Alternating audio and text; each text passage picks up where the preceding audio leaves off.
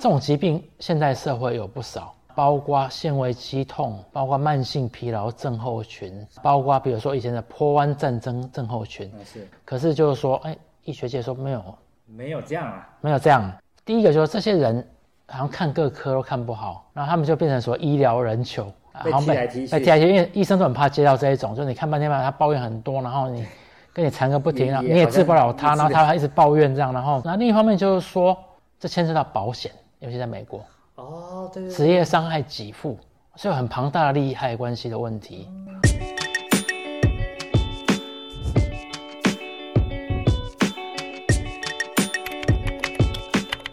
各位观众朋友，大家好，我是周云，欢迎收看《Case 说书人》。我们今天请到的是中研院十一所的李尚仁老师。各位观众，大家好；各位观众，大家好。是啊，李老师今天想要跟我们讲的是他翻译的这本书，叫做中文版叫做呃科伦医生吐真言啊，副标题叫做医学真义教我们的两三事。是啊，那这一本书它其实老师它是一个系列嘛，是不是？因为我看到它呃英文的这个 Doctor Golem 是不是？这个科伦医生。那老师你今天有带来这个它同系列的，都是这个科伦科伦科伦的啊，这有总共有三本书。那这一本听说好像是第三本，是不是？哎，是。那稍微介绍一下这个、嗯、这个书系。好。那这个书系是两位社会学家写的。嗯、那他们研究的领域是叫做科学社会学。或者叫科学知识的社会学，啊，他们基本上是研究科学家生产知知识的社会过程。他们是在研究科学家，对，他研究科学家，然后这个知识怎么产生的这样子的。对，像这个作者之一，这个 Harry Collins 就称为，就自称他自己是，我是研究科学家的科学家。哎，对，是是是。他们这两位呢，就是说一开始他们做的研究都其实是跟比较跟物理学有关的。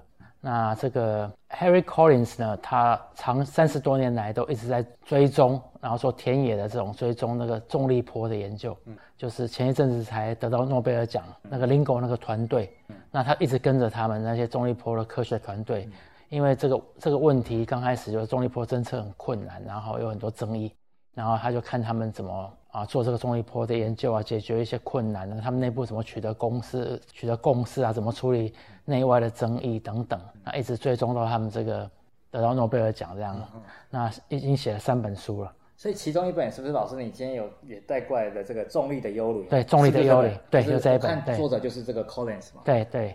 那另外一个是叫做 Triple Pinch 嗯，Pinch，那他们两个都是英国人。那 Collins 呢是在之前是在 Bath University 巴斯大学，嗯、后来到那个卡迪夫大学。嗯、那 Triple Pinch 呢，他是 Best University 毕业的，然后后来到这个康奈尔大学任教。嗯、那 Pinch 呢，他一开始也是做跟物理学有关的社会学研究，关于那个 neutron 的侦测，那个微中子的侦测。哦，那其实这也是一个得诺贝尔奖的一个研究，这样子。那事实上，得奖者之一在他的自传还提到 Pinch 这样。真的吗？对，Pinch 本身大学是念物理学的。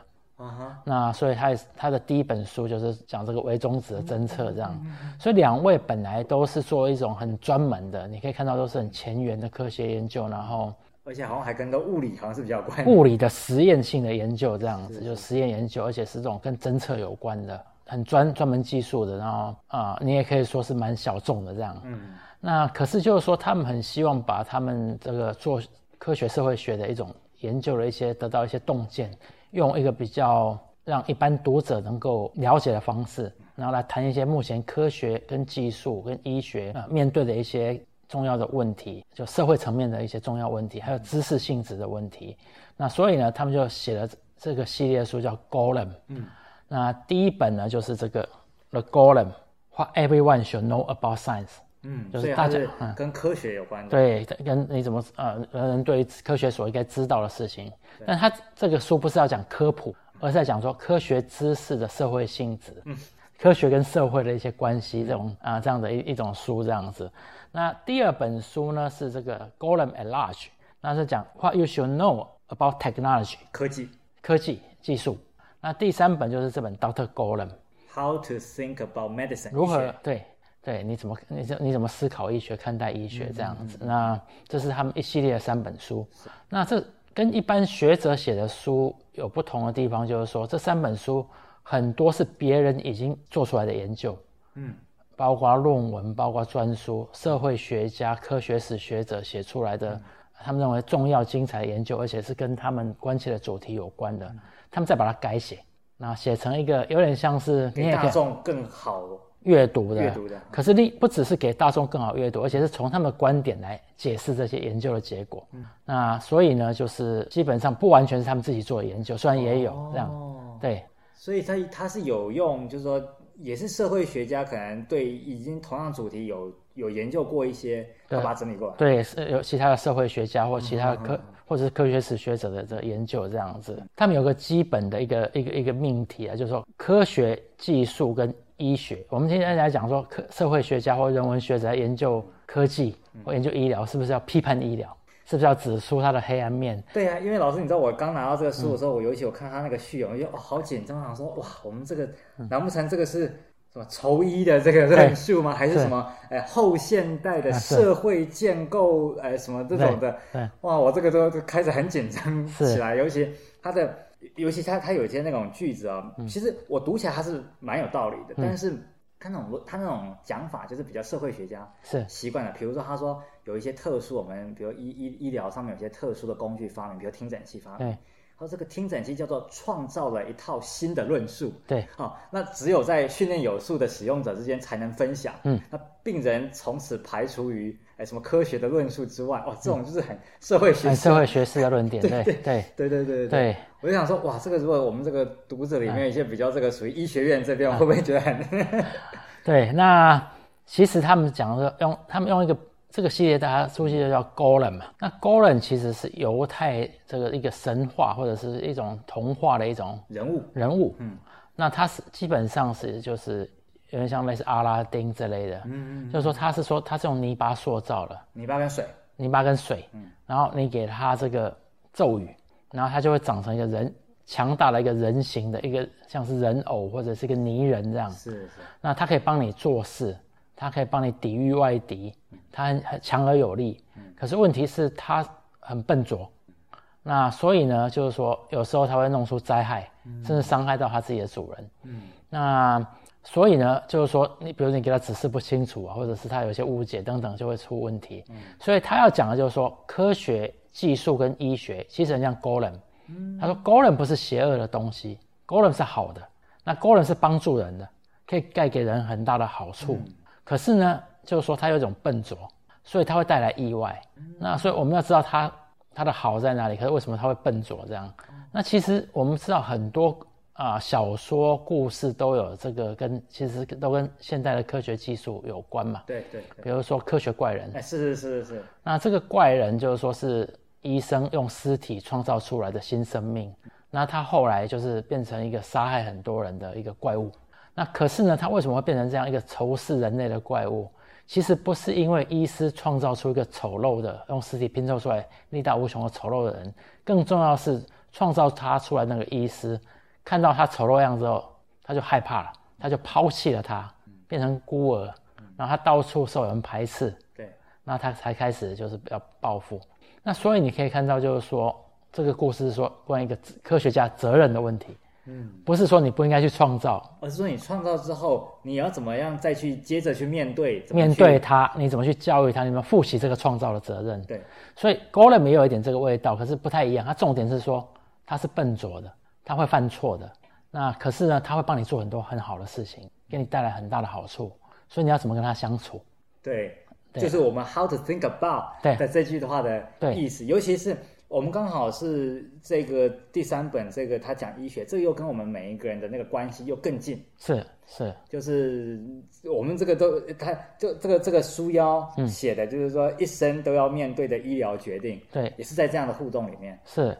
那他这三本呢？比如说第一本这个科学，是那他会谈到就以前科学史的一些著名的实验，或者是一种被认为是失败的实验，或者是成功的实验，或者是争议的实验，嗯、像是这个早期有人研究怎么把记忆用化学的方式移转，嗯、有没有可能这样？可不可以用药丸帮你增加你的记忆，或把变把它要进入你身体里面的记忆，你用吃的就可以了？嗯、那当然这个东西在后来在 Nature 登出来，可是被他们也登出那个审查意见批驳它这样，嗯、那就是一种对于这种哎争议性的，或是比较 fringe 的边缘的科学的一种。一一个一个一个争论这样，或者是说这两个读者这两个作者的写过的书，里面也各有一篇，一篇讲重力波侦测，那时候是还没侦测到，他在谈这个问题。那还有是那个 neutron 那个微中子的侦测，那但是也有很有历史上很有名的实验，比如说那个 Michelson-Morley 那个关于哦哎相对论的怎么证明的那个实验，麦克森莫利实验，到底还有没有证明了相对论，或者是说关于这个有人宣称他做了这个核融合成功了。这当然还是会出现。对，那对，所以前前阵的新闻才有嘛。是。那他也曾研究过这样的案例。那还有就是说，这个历史上科学上有名的这个路易巴斯的关于这个自然发生说，他怎么去反驳自然发生说的这个争议等等。那是这关于科学的这个一些争论跟这种实验的性质的一些一些讨论这样。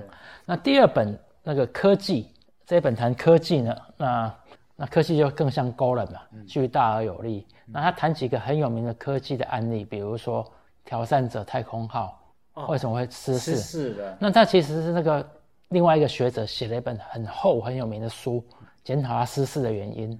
那可是他们就把它浓缩写成一章这样，或者是说波湾造战争的时候，到底爱国者飞弹有没有成功的拦截伊拉克射来的飞毛腿飞弹？嗯那这个问题，那其实那时候有人争论跟讨论这样。很多人认为其实是没有，嗯、那但是为什么会这样？就是他们有一些讨论，或者是像那个经济学到底是一门科学吗？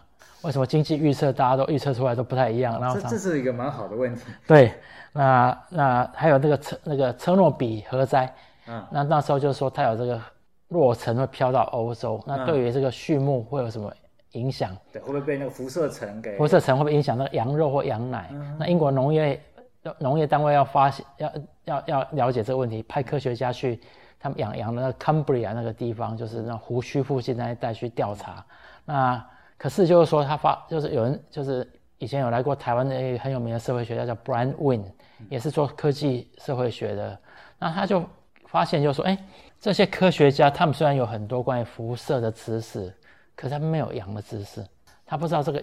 羊什么时候到哪里吃草啊？牧羊人什么时候把它放到哪里？所以他们讲说要怎么侦测啊，什么或者是什么要怎么做？他们高高在上，可是其实那些牧羊人就知道事情不太对，这样。他说，因为他根本不知道羊什么时候会在户外啊，什么时候会在哪里吃草，会干嘛的。然后当地的气候啊，那个风向啊、降雨这些事情是要有在地知识才能够掌握的。那就是说，在讲就是说，另外一种专业。虽然他没有科学家资格，可是这些人有他们自己一种知识。嗯、那你如果忽视这种知识的话，你的科技就会出问题。这样，嗯、所以他有一系列这样的研究，这样，那他都是有名的研究，他把它写出来的。然后他会讨论这个，等于说这个研究在产生这个结论，嗯、或者说实验的这些过程，对的的整个互动的状况。是是是。那老师，那他这个书系里面，老师你是翻第三本的这个医学的吗？对。那前面两本他有中译本吗？啊、呃，第一本好像大陆有翻译的样子，嗯、嘿。那第二本的话，我不知道，我不就不晓得。嘿，第一本我知道这个很久以前这个呃，好像上海那边有有有翻译，有有有简体字的中译本。了解。嗯，那那老老师，那那我们就讲回我们今天主题的这一本，嗯，医学的这一本哈。那所以老师其实这样听起来，他们两个是社会学的，那其实也没有医学背景了。没有，没有。哎，对。那老师，那我老老师你那如果反过来讲，那译者这边的话，嗯，是。老师，你现在在食语所嘛，对不对？对。但是好像老师你是医学出身的。哎，是。那我自己是台大牙医系毕业的。嗯哼。那啊、呃，就是在牙医系念了六年，然后后来当兵当医官，一年四个月，就是那时候服役一年四个月就受了预预官训，然后在在在军在陆军当医官这样。是。然后退伍之后工作了快一年，才到英国去念书这样。嗯。那在那边念。科学史跟医学史的硕士，医学史的博士，然后也做了差不多一年多的博士后，嗯、那回来就在中研院史语所服务做医学史这样。知道你都没有回头又往牙医去了？哎，没有没有，但是我跟医学院还是一直有保持这个关系啊，因为就是说有这个医人文的教学或通识的教学，我都还是有在做。那会翻译这本书，其实也跟教学的兴趣有关这样，因为需要一些适合的教材来教医学院的学生。所以老师，你这本书是有拿来到医学院去当教材的吗？哎，对，啊、呃，我在这个呃中央研究院的那个现在有跟这个几所医学院，阳明、北医、国防有合开课程嘛？嗯、那其中阳明他们还提供一个讨论课，就是这种一学分的，然后 然后就是带就是带头几几个同学，然后读书做讨论。那常常我常常选这本跟他们做讨论，这样。哦，所以这本书是也是有拿来到医学院去当讨论的题材。对对，那同学不见得都要同意他们观点，有时候他们会不同意。嗯、但是就是说，因为他的题材都会有一点。有点争议，争议，然后会有一种激发思考、不同角度思考，所以我觉得蛮适合当教材的。这样是，嗯，我自己也觉得说，尤其老实说，我我我我看了之后，我觉得说它里面真的进入到主题的部分，嗯、其实讲的是蛮清楚，就是一。就是说，是很具体的，然后讨论这样。反而是他前面刚开始在讲序言的时候，哇，那个整个架构是很抽象的。对，他要整个要讲说他整个主题怎么样？哦，那个我真的觉得一般读者可能看了会想说，嗯，这个是不是有点太……啊，是因为他们也讲说这本书是他们写的最困难的一本书。那我们讲会很奇怪，因为他第一本书处理那些很尖端的物理问题，这对一般人来讲是很遥远或者很技术性的，嗯，可能太阳微中子的侦测或者是重力波侦测。很多人看到就退避三舍，可是医疗大家都很关心。可是为什么这本书最难？因为就是说，恰好是因为它跟我们的日常太具体了。那有些很争议是很难以更难去好好厘清的。所以就是说，他们写写这本书，他们最困难。这本书它主题，我看它怎么它导论的地方，它有讲出来，就是说它其中有就是说小问题，嗯，跟大问题。那它所谓的小问题是说。个人的，比如说我们个人面对遇到一个医疗的问题，生病了或者什么，你可能要选择怎么样的治疗方式，找什么样的医生，怎么样的专家的小问题。然后大问题可能是比较集体的，是。啊，可能跟国家政策有关。对，那这个又连接到就是说，呃，医学的两个层面。他说一个是科学的，对，一个是救助的。对，那他这本书好像在这样的主题上面做一个这样子的啊对话跟探讨。对，举个例子来讲嘛，就是说。它有几个医学内部的一个紧张关系啦，一个是你讲的这种，就是个人跟集体。对。那比如说，他举一个例子，就是说个人来讲，我今天如果啊、呃、得了癌症，嗯，已经到末期了，我可能会想办法找各式各样的另类医疗，气功啊什么之类的。是是，是。反正试一试，就是我已经绝望，或者我已经觉得没办法，或者我慢性背痛，好像就是正统疗法被常常没办法解决。对。那我要。不妨就试别的，可就集体来讲，比如说我们健保经费，那我一定要用在刀口上，我不可能拿来补助一些我认为没有科学证据的疗法。就是说，正统医学还没有很认可的这些东西，你要健保去补助，这个是不只是正统医学，而是说没有经过一套目前医疗科学的检证的一种方式，这样证据力有这种所谓实证医学这种检证的这种各或者各种其他这种评估的方式检证，那这就有一种张力。那另外就是说，比如说他讲的另外一个张力，就像疫苗。对，疫苗就是说，好，现在有流感吧，然后我们打疫苗，可是有些人打疫苗会觉得不太舒服吧？那还有各种传言说疫苗可能会有什么副作用，对不对？对。那尤其是那个嘛，最近像今年那个麻疹，对，这个我们比较起来，那就是跟他们很多传言说那个 MMR 对。打了之后说跟自闭症有关的，这在国外好像很多都沸沸扬扬的，沸沸扬扬，所以很多是影很非常影响它的接种率。对，但我们先不管这个，我们待会可以谈这个。我们可以讲就是说，好，我假如说我不想挨这一针痛，对，我也不想打疫苗的那个不舒服，对。那假如我们现在有四个人在这里，你们三个人都打了，我没打，我没打，那。其实你我也不会被传染，因为有时候群体免疫嘛，只要有相当比例数量的人有打疫苗，其他人也会受到保护。那可是我这样想是对我最有利的。对。可是如果大家都像我这样想，疫苗就大家都不打，对，疫苗的免疫力就就就不会存在了嘛。对，那所以这是群体跟个体的张力，这样。对，我那时候读到这一段的时候，我就吓一跳，说、嗯、哇，这作者讲好白啊，就说这个确实没错。如果你以个人来讲，嗯、其实最好就是呢，你你自己不用冒这个风险。对，那别人都打了之后，他保护你。对。对然后呢，哎，可是问题你国家政策你不可能是这样。对。你这样的话，那这样子这个疫苗接种率是不行的。对。或者是说短期跟长期的利益，这是另外一个这个这个这个张力嘛，就是短期跟长期的。短期我可能。比如说，我支持医学研发，我可能多缴些多缴税金去支持这些研究。可是我有生之年可能用不到。可是长期可以来讲是有有有益处的。对。那会有这些这种短期跟长期的个人跟集体的，然后医学跟科学跟呃医学跟这个呃照护跟这个救助，哎、呃、不，科学跟救助。比如说我做一些科学研究，可是可能对于救助我这个个人不会直接又好用得到。对，可是就是说用不到你这边了。我要我要我要追求这个科学知识，那会有，比如说我们在讲艾滋病那那一章的话，就会处理到这个问题，这样。是所以就是这是另外一个张力，这样。科学有点感觉是说为后代后代人的这个幸福，对，再努力一下。那救助比较是我现在当下我就得要有一点效果，我觉得它是有一点这种感觉。对，而且就是说现在很多医学知识是属于一种啊，属于一种比较统计式的。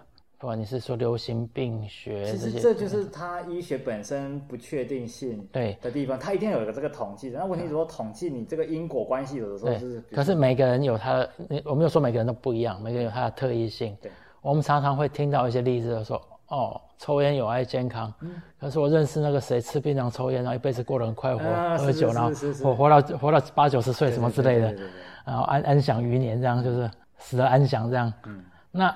当然有这种例子啊，对，可是这是一个个体嘛，那在统计上不是这样子，对，所以这就会有一种张力，就对了，因为总是可能碰到一些例外，那就是说医学这种例子特别多，那就是说，所以跟其他科学比起来，它有很多种更多这种难以处理的这种困难的问题。那因为我就是只有我一个人，我的亲人也只有一个人，对，就是就我就这我就爸爸妈，呃，我就爸爸妈妈或者谁，就是我就这么亲人。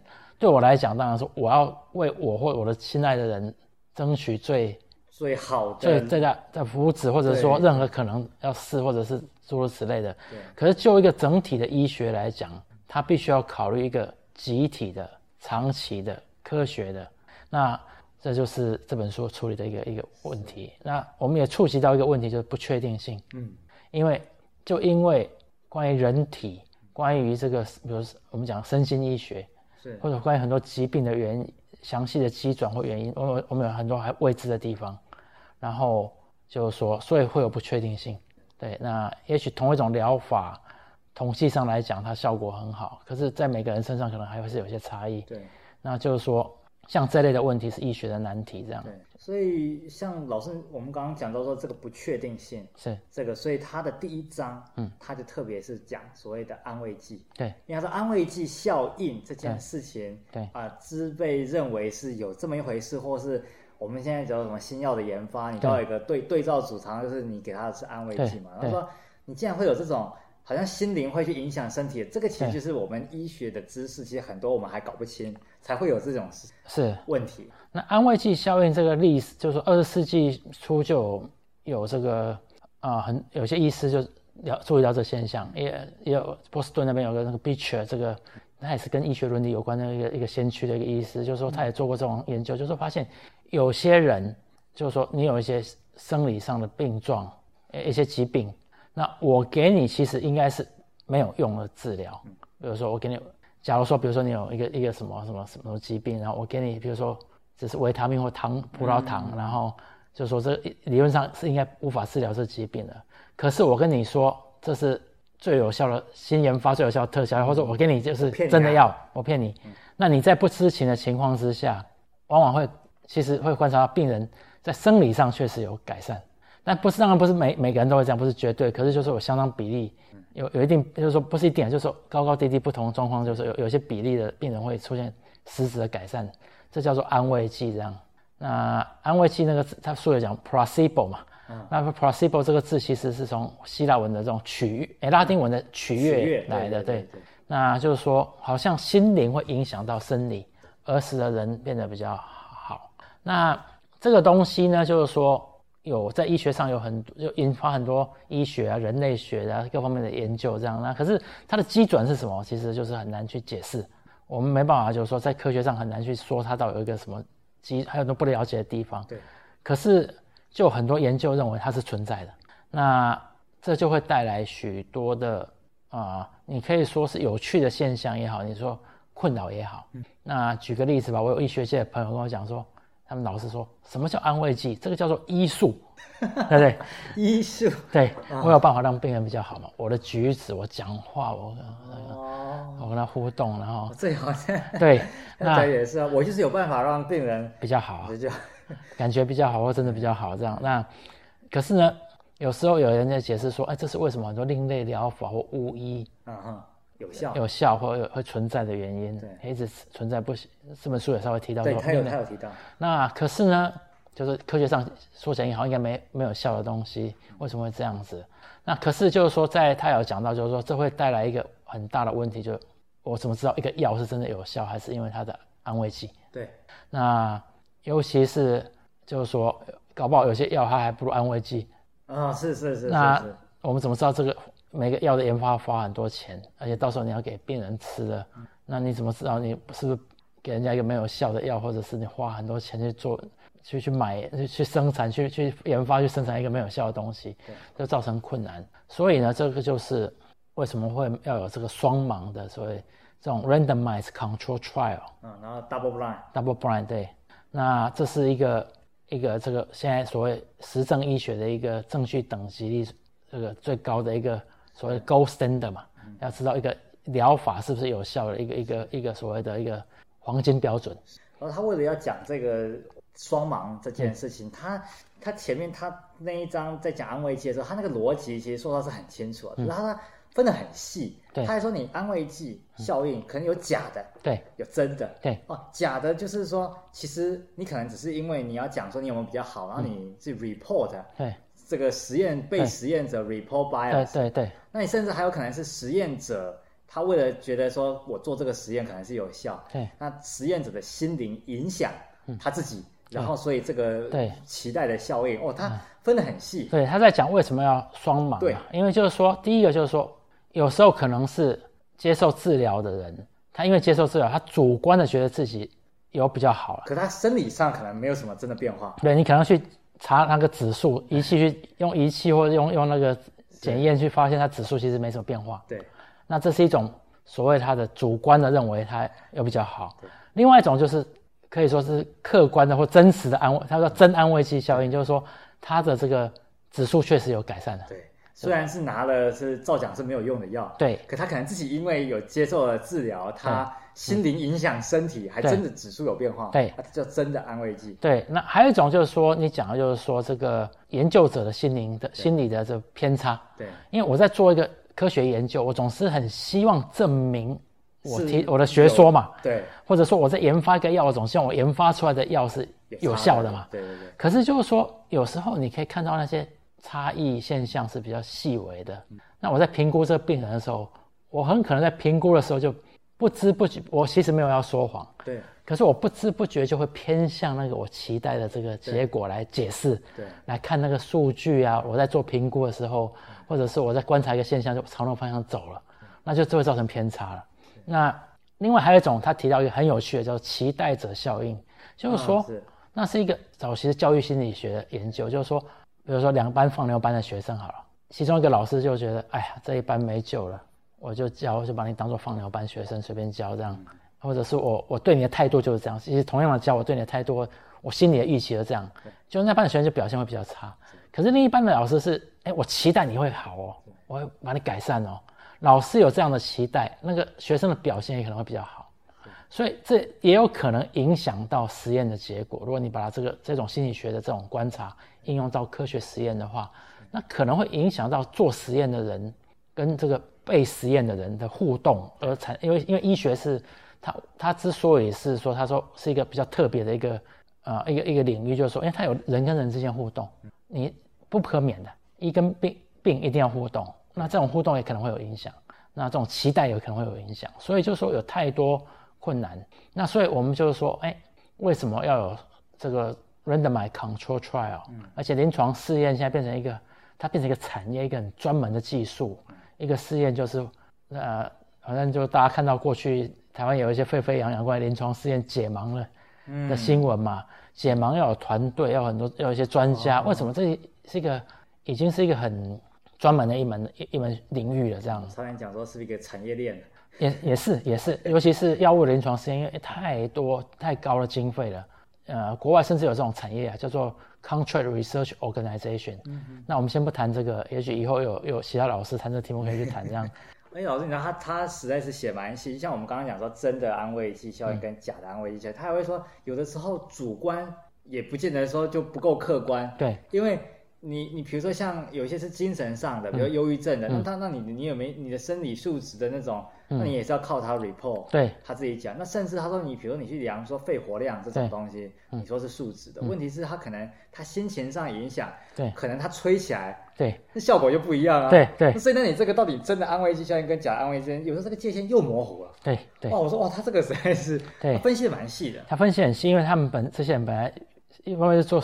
研究科学家，因为他本身以前是做科学的，那就是说，但是他这个安慰剂效应，他只要讲一个东西，说医学，第一个你可以说它是一种科学。你看碰到安慰剂效应这么困难的、尤为困难的现象，是那科医学的科学 medical scientist 医学科学家，他还是会找出一套很你看到这么巧妙的方法，嗯，来想办法克服，是，而且很严谨，所以你说它是一种科学，可是你也可以说，哎呀。医学就是很笨拙啊！你看这么一个很基本的现象，我们还不知道它机制是什么。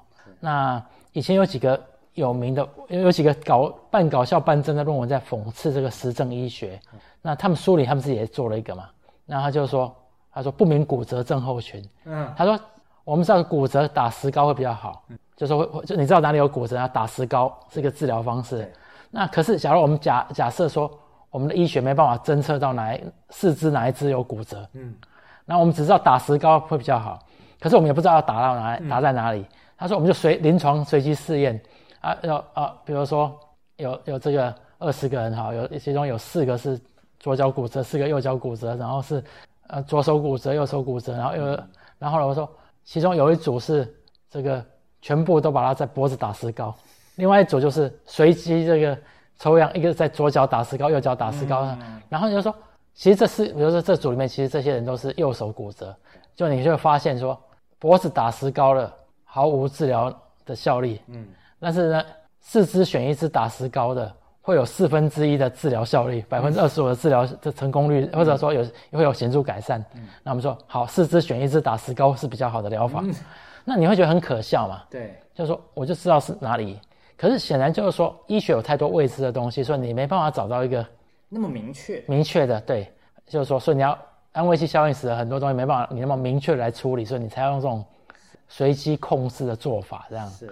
那以前另外在英国医学期刊《British Medical Journal》，嗯，以前也有人，也还是个医疗团队写的，而且那个 reference 啊或者作者也是一大串这样，洋洋洒洒。那他就说，关于降落伞是不是预防这个高空掉下来的伤，受到这个 trauma 的伤害的一个有效方法？嗯、他说。我们怎么知道降落伞可以预防高空跳下来是，呃创创这个这个受到创伤的一个有效方法呢？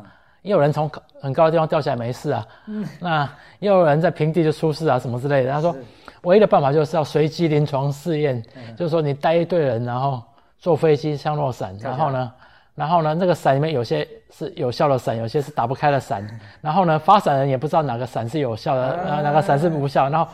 拿伞人也不知道，所以双盲。双盲。然后最后下来看看多统计看看这个，再解盲看看降落伞是不是有效，我们才我们才能说降落伞是有效的预防高空掉坠落坠落造成的伤害的这个方法。那这样是讽刺啊，就说我们就是知道嘛，对，我们不需要这样子嘛。对。所以他在当然写这种论文的人，他在批评 evidence-based medicine 实证医学把这个随机临床试验给好像讲的太太神话太高了，或者是说。好像什么东西都要这样子，嗯、可是这也说明他们他们不是要批评这东西，他们是要说，哎、欸，这显示我们的医学科学有太多未知的东西，医学有很多不确定性，嗯、才会需要随机临床试验的这这样的做法，而这也带来医学的这个后面他们要讲的一些主题的一些相关的问题，这样。哦，嗯，是这样子的方向。嗯，是。那老师他这个第一章讲了安慰剂之后，其实他最后一章好像哎，嗯、就是说。偏也不知道最后一章、嗯、到到尾声的时候，嗯、那他举的好像就是那个艾滋病的这个例子，嗯、其实跟这个安慰剂的这样子的模式、嗯、这样的实验模式也是很密切相关的。是，那艾滋病的例子是这样，就是说艾滋病刚出现的时候，那时候被认为是绝症嘛，因为刚开始还没有有效的呃治疗的药物。嗯、那当然，现在我们知道有鸡尾酒疗法，那病人虽然没办法完全的。完完完全全的治治愈，好像有少数一两个 case report，但是好像就说还没有这种不像说你感染细菌吃抗生素可以这样治愈，但至少都现在已经可以把它让它是蛮，这这这个它的存活率、它的余命什么都可以蛮好的。可能在刚开始的时候，它是一种被视为一种绝症，是。是一种好像是一种天降的瘟疫这样。嗯，而而且尤其一开始在美国，它是跟同性恋社群有密切关系的，所以就是引起。这个比如说保守派政治人士叫做攻击同性恋社群，保守派的评论家这样，那同性恋社群对这也很担心的事情，对他们歧视等等，对他们的生活方式，对他们歧视，会造成很大的伤害。那同性恋社群在美国就是他们有很多有很有文化资源的人，艺术家这种中产阶级，然后也是很早就是很成功集结起来为自己争取权益的一群社群这样，那。所以呢，后来这个他们就要求施压，要政府要，呃，医学界要重视这个疾病，要多就是说要要研究，那就开始有些新药物。可是美国的话，它是很重视这个那个药物的这个安全审查跟有效的这种临床试验。那这也有它的，它里面没讲，可是这是有它的历史背景，因为就是说。之前那个沙利豆麦，各位知道那个镇静剂，我知道，会引起婴儿的畸形、畸形、海豹肢等等，那是德国的药。对，那在欧洲、在日本很多国家都造成很大的伤害。可是当初是 FDA 美国的食品药物管理局有一位审核官员，一个女科学家，她对这个药物有疑问，所以她特别严格的去审核，一直挡，然后药厂要一直在施压抱怨，然后跟政找政治人物施压等。可是就是说。在他党的中间呢，就是他一直要要求更多的研究跟报告。在他党的中间之后，这个沙利动脉这个事情就爆发出来。那沙利动脉事件就是说，导致各国就是对药物的安全试验都重新检视。这是，然后这是一个背景。那另一个背景就是，就是说我们讲说医学科学，只是这个医学科学牛耳的美国，这药物临床试验等等，它是有一套蛮严格的标准。可是我们知道，一个新药从这个。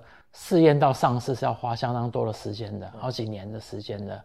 那对同事来讲，他会说要试验出来我都已经死了。然后可是有些地方，比如说有些药美国还没通过，在墨西哥或在法国就有在卖，所以他们开始就有人去走私药物啊，然后或者跑到国外去生活啊，然后一方面要施压，就改变这个药物审查的方式、评估的方式。那各位如果看那个电影，那个《药命俱乐部》在讲这个早期他们走私药物的这个嗯来卖的这一段历这个这个故事嘛，那那是真人故事改编的。嗯，那当然它比较戏剧化这样。是。那可是就是说，后来像第一个药物是 AZT，嗯，是那个 Burroughs Wellcome 这个药厂，它本来是要用来治疗癌症的一个药物，那可是对癌症好像这个效果不好，就是研究发现效果不是很怎么样。可是他们才哎这个东西。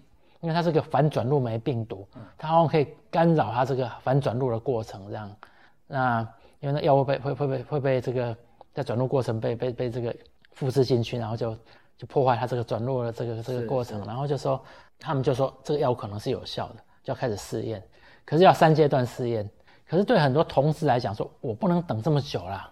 他说到时候到时候我就死啊啊！那你要做临床试验，你是要找病人来。那很多病人当然希望能够得到试验的这个的药药抢先要抢先要使用，看能不能得救嘛。嗯，那可是我不知道拿到是真的是假的，啊，那所以就是说很多病人就开始破坏这个实验。因为照讲是，如果你参加实验之后，其实你有可能被分在是安慰剂的。对，那其实你就是没拿到药，没拿到药，对。那有一半你可能是拿到的是真的药，对。如果你也不晓得。对，所以他们有些人就说。他们会彼此交换药，分着吃。那或者是说，有人会把药物拿药那胶囊打开来，尝尝看那个味道是不是特别苦啊，或者什么，来猜是不是真的药。啊，就是试图要破坏这个实验的规则。那还有人会拿把那个药物拿去这个给给化学那找找私私人的 lab 什么实验室做分析这样。嗯。那就是一方面是这样，那另一方面就是说，他们就要求说，临床试验应该要改它的方式，因为在这种情况之下，那。很多抗争，那这本书就是说，他这个这一章，他其实是有一位社会学家 Steve Epstein，他关他跟着这些这个艾滋病运动的社群很久的时间来做的研究，这样，那他就说，发现就是说，哎，一开始科学家对这这些人的要求是很排斥的，你不懂科学，然后，嗯，他们讲就，然后就说，哇，这些戴着耳环、穿着皮衣、紧身裤的人，到底要干嘛？这样，然后整天来我们开会，他就来闹。艾滋病的学术研讨会，他们就来抗议。然后，这一个比较特别的地方，就是说这些所谓的社运分子，他们其实花了很大的心力去研究这种临床试验还有药物的知识。他们有些人甚至没有这个背景。他们有点就因为参与这个，然后他们自己身处的情况，自己也把自己开始专家化，变成专家了。对，对就是他们花很大心力去研究这些。这些问题。是，然后提出他们的对案，对，就是说我我要我要怎么改怎么改，然后而且他们就说，因为我们知道同事或艾滋他们是一个社群，那他会说，其实医生跟这个社群的信任是很重要的，嗯，因为有些人就是说可能他不愿意曝光或什么之类的，所以你要做这些实验要 reach 要要接触到这些社群，要跟他们合作，你必须要靠我们啊、哦，是，所以他们提出很多这些说法，那也有支持他们的医生。尤其是社区的一些医生跟他们站在一起，那后来就他们就提出很多对对方案，那就是在有一次这个，那后来他们主流科学家开始注意到这事情，因为压力也很大，因为这个疫情导致这个美国的这个 NIH 的这些下面的研究机构受到很大的压力，那就是说书里面有讲，就是说，哎，负责这个临床试验生物统计学家一个女统计学家就发现，哎。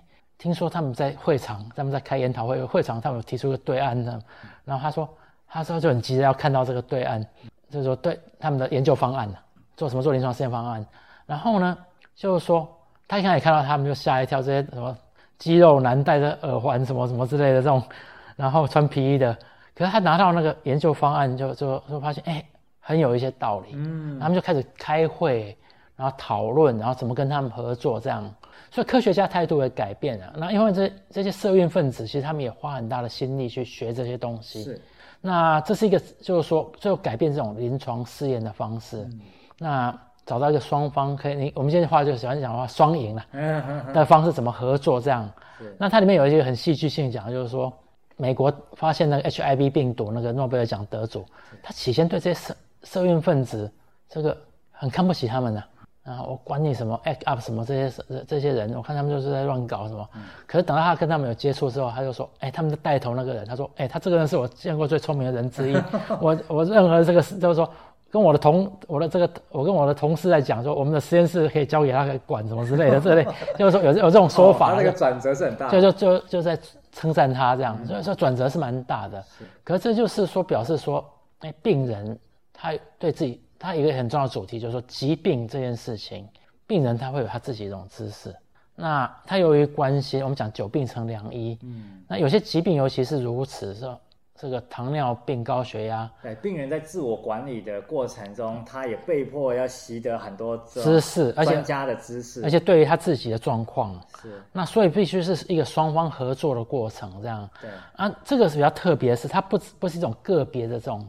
医生跟病人一对一而已，因为它还变成是一个社会的一个研运动，而且还它还是一个科学的研究的方案。嗯，但是最后是一个比较好的结局，这样就是说他们各自就是有一个妥协跟一个合作，然后得到一个好的结果，这样是。那这是一个正面的例子。那那当然他们关心的一个问题就是你刚才谈到专家的这种技能，这是这两位社会学家关关心的问题，因为他们觉得讲的 expertise expertise 那。什么叫做有科学家？我们想说科学家是什么？以前的早期的科，他们早期跟科学哲学家做很多辩论。科学哲学家想讲说，我们有什么科学方法、逻辑等等。那他们说不是啊，科学家常常在做事情是，不见得按照科学哲学家讲的那一套那种什么科学方法一步一步做，嗯、对，或逻辑做。那他们常常有时候这样弄，那有时候那样弄，对，那随机应变这样做来做去，然后你好像很难看出他有一个遵一个定法这样。嗯可是他就说，而且不同领域的科学家的做法好像也都不太一样，这样。嗯、那可是他就说，可是科学家是什么？他们就是一群有 expertise 的人，但是他们有，他们也是个社群。这些社群有一些他们的伦理跟这个对社群行为的一些规范。啊，对。有一套争辩的方式，有一套决用社群的方式来决定要往哪个方向，怎么样是认可的？认可的，什么是我说什么重力波什么时候侦测到了？啊，是。什么样？社群自有章法，社群自有章法。那他们就要研究这些社群的章法。嗯、所以早期他们跟很多哲学家有很多不愉快的争辩，因为哲学家相信有一个科学方法，哦、然后自然有一种规律，然后等等诸如此类的。然后，但是他们就说他们，要是从那种人的社群的、人的社群的互动来了解说，哎，科学家是怎么样的一群人？是。为什么他们能做这样的研究？然后他们是怎么解决他们之间的内部的争议？那为什么能生产知识是这样子？那这个就是更扩大医疗，不只是科学社群，还有科学社群跟医师跟社会大众病人对。那老师，那像我们刚刚讲说，像艾滋病那个运动里面，它是等于说是病人这个团体啊、哦，那他回过来，他影响了医学社群啊这一些做法啊等等。是。那这本书里面他谈这种呃，等于说是与医学的互动哦的这一块，等于说病人自己可能要成，等于说他也有有这个需要，他可能有时候要成为专家。嗯。啊，或者怎么样？那其中好像有一有一个章节，好像讲的是什么慢性疲劳症候群，这个好像是他那种呃，这个这个主轴好像是变成说是有一些病啊、呃，医学界还没有认可，对，他们好像希望呃回过来认可，好像是这样的一个状况。对，那他们有研究一些历史上有一些疾病，嗯、那就是说病人觉得他们得这个病是，可是这个医生觉得并没有这个病。嗯，那那像慢性疲劳症候群或者是。后来所谓的纤维肌痛，嗯，就这样的疾病，病人常常觉得身体这里痛那里痛，很疲劳，或者是说觉得没办法专注，嗯，脑袋这样模糊这样子。这种病呢，就是说很多人有这一类的经验，通常他们比如说啊、呃，会彼此联络，然后形成病友团体。病友。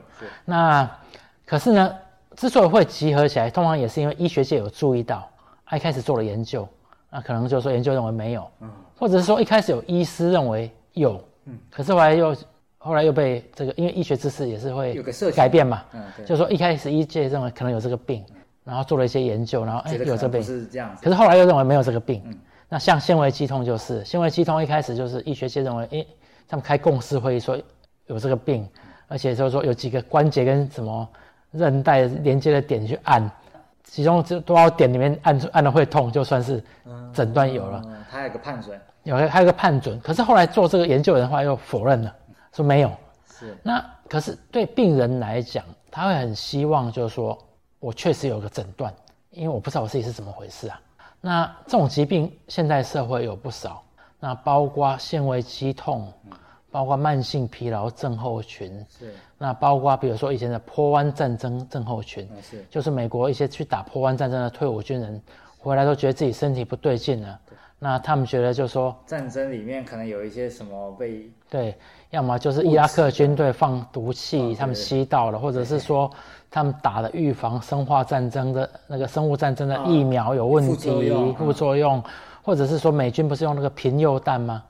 弹头里面。加了铀，那个那个就是有像核废料那种铀，让个弹头变得很，那是重金属，变得很重，可以穿甲的效果好。可是说爆炸之后会有那个放射线粉尘出来嘛？那现在好像也有调查报告说，伊拉克现在很多战场的这儿童畸形等等，哦，可能都是受到辐射的影响。对，有有可能受这辐射的影响，和辐射这些粉尘的影响。可是就是说，他们怀疑这样，说很多退伍老兵都有病了。退伍军人啊，不见得老，可是就都有病了。那么他说一定是这个有关的，可是就是说，哎，医学界说没有，没有这样啊，没有这样，或者说有什么 sick building syndrome，说有些建筑物会让人生病。啊，这个这有这个，对，有有有，还没有，有有。有 building 啊，syndrome 对，哦，所以不是建筑生病，是那个建筑会让你生病，会让你生病，对，那就是有这类的争议性疾病，哇，每次到这个办公大楼我都觉得很不舒服，然后久了就这么待久了生病，真的之类的，是。它是不是有什么污染或什么，好像也找不出什么原因来这样，那会有这些争论。我看到新闻有时候还有什么什么像痛痛女孩啊，痛痛女孩那是另外一类的啦，啊，就是说那是疫苗的这种。对对对。那就是说，可是这一类的是说，哎，我我们认为有，可是医界说没有。对。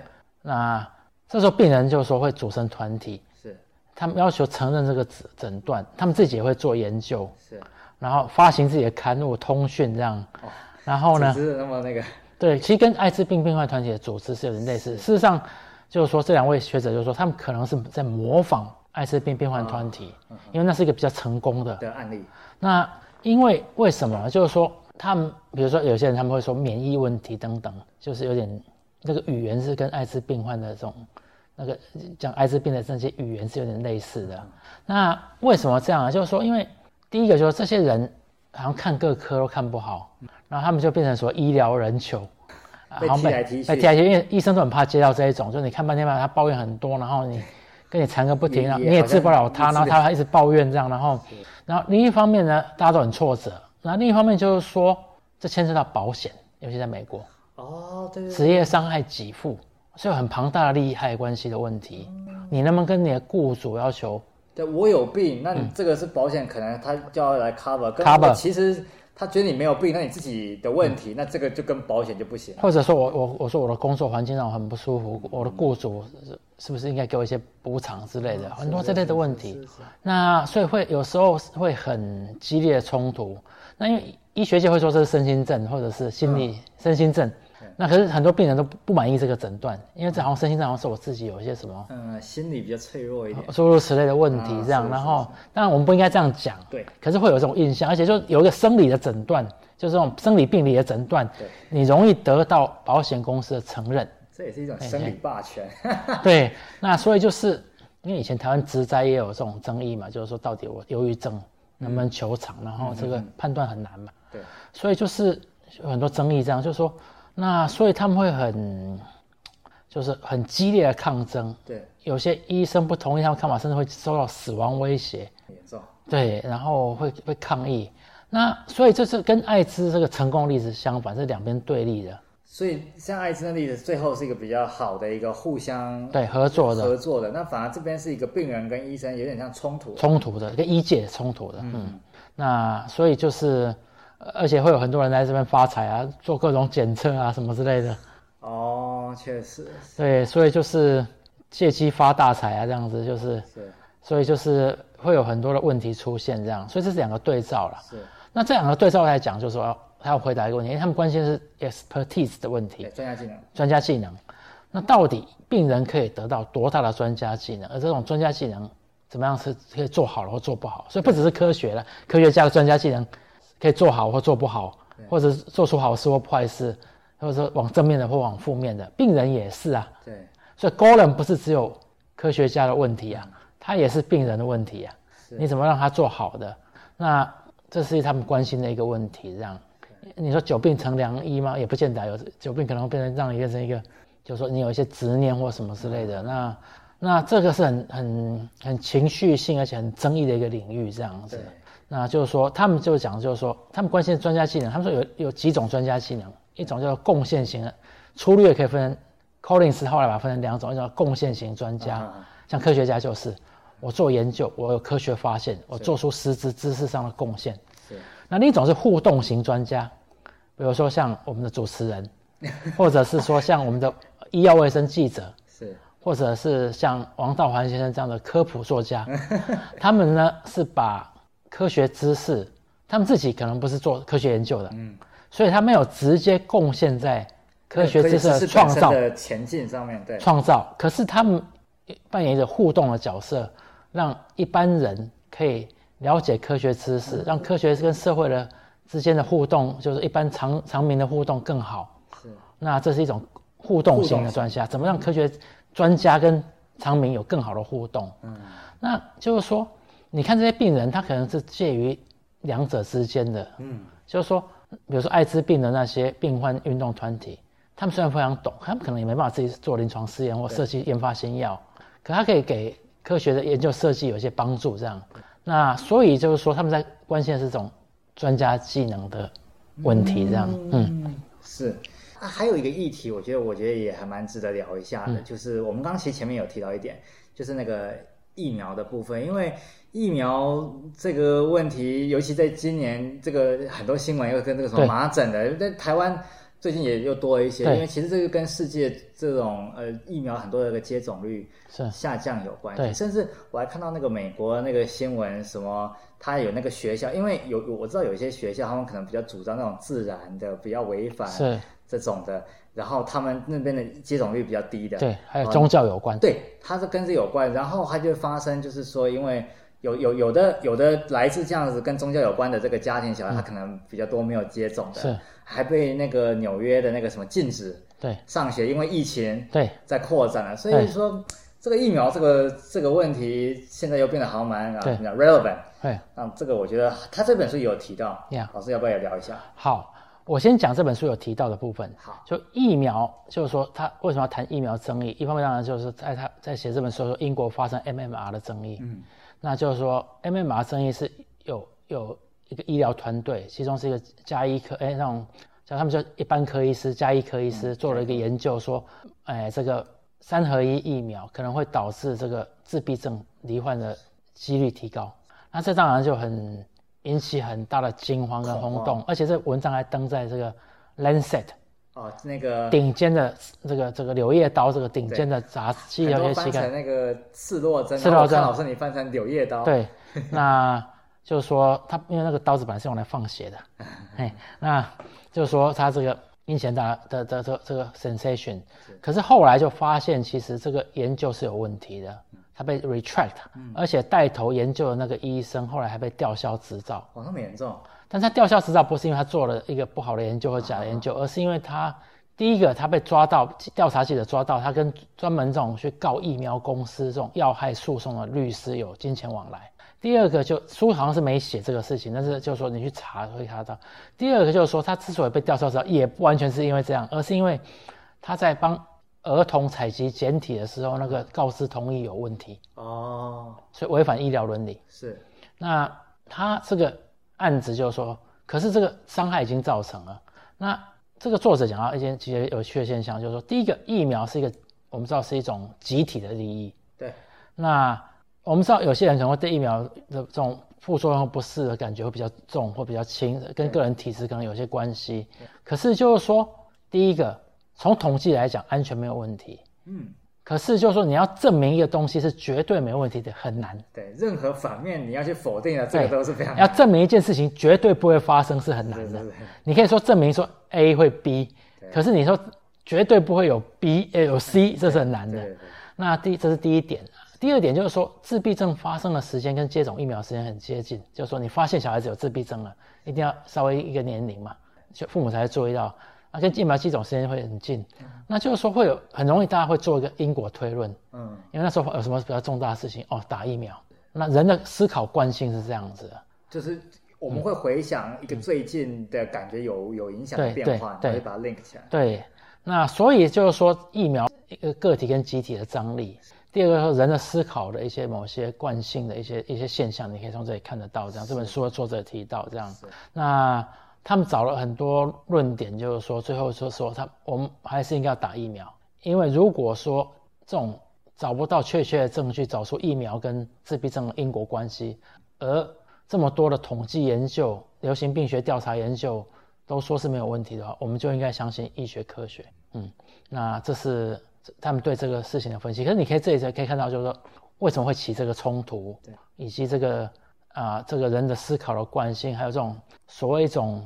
不管是临床试验也好，或是流行病学的这种研究也好，它都是一种属于一种统计式的一种，呃，这个面向。因为你只要是统计的，你其实即使它假设真的是没有问题的，你、嗯、你你随机来讲，嗯、它它就有可能是在你打了疫苗之后的那个时间点，刚、嗯、好它自闭症的症状产生，嗯、它随机就是有那个缝隙、嗯、那个空间，你可能就会塞进去。你永远没办法说，我绝对不证明这没有千万分之一的例外或亿万分之一的例外。这在就是说科学上来讲，你没办法这样去做做出一个让人家证明，可是这并不表示他有。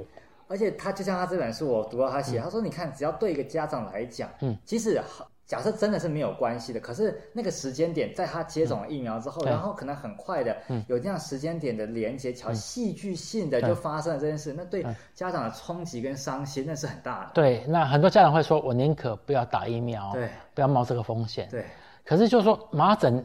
这些疾病的流行也可能有其他的风险，对，发高烧造成的一些伤害，对对对。那或者就是说，比如说你如果是在怀孕的时候嗯感染，嗯、那胎儿造成畸形等等很多的这些 MMR 疫苗如果没打的话，可能会有这些问题。这样，所以就是说这是一个你要怎么去看，你还是用用一种数字的现代科学的一个一个方法，这是它的就像有点像极限吗？还是科伦一样嘛？嗯，这个泥人它可以。你用数字统计可以让你得到很多知识，对，做出很多东西。可是它有它的局限，这样，对，那你怎么善用它？这样，这是这本书的一个一直要想要辩证跟讨论的对一个主题。不过从我自己做医学史的观点，就是说疫苗的争议常发生在就是说它跟其他社会的冲突或紧张是有关的。哦、就是说，比如说它可能夹杂其他争论，像牛痘出来的时候，很多人反对接种，因为强制接种，因为他们认为这是国家侵犯个人的自由吗，自由，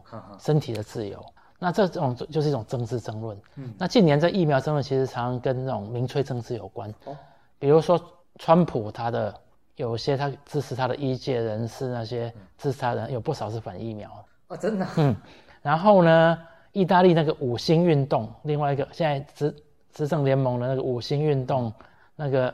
民粹运动，他们也是反疫苗啊。是这个在怎么讲？它意识形态上是有相有相关的，有有相关的，有相关的。对，那这个是属于他们没有讲，因为他们是说他们要纯粹谈科学的问题嘛。嗯。虽然他们没有谈，比如说经费该怎么用啊，药厂是不是影响科医学研究方向这些，他们没谈这些问题。可是说从医学史的角度来看，你会看到就是说会有这个面这样。因为他们可能，我想他那个意识形态连接比较是说，他比较希望这是小政府的，嗯，强调个人自由。对对。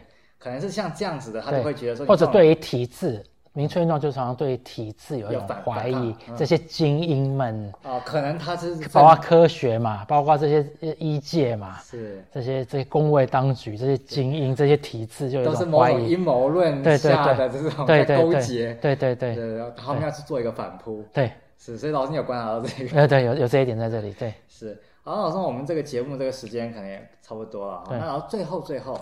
啊，有没有什么这个结语啊，或什么想要跟我们观众朋友讲的？对，那我想就是说，这本书提出几个很切身的议题，那在我们的医病的互动，我们都可以思考，也包括我们社会上随时出现的各种争论，疫苗的争论，然后啊、呃，另类疗法的争论。嗯、那我希望这本书可以帮助大家来从这个角度来思考这个问题。